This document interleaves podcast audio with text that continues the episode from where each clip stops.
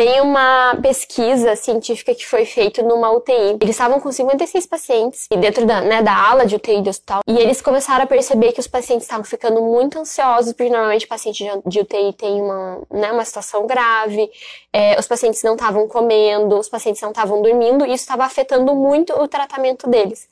Eles fizeram uma sinergia de lavanda, camomila romana e neroli e difundiram no, nos quartos da UTI.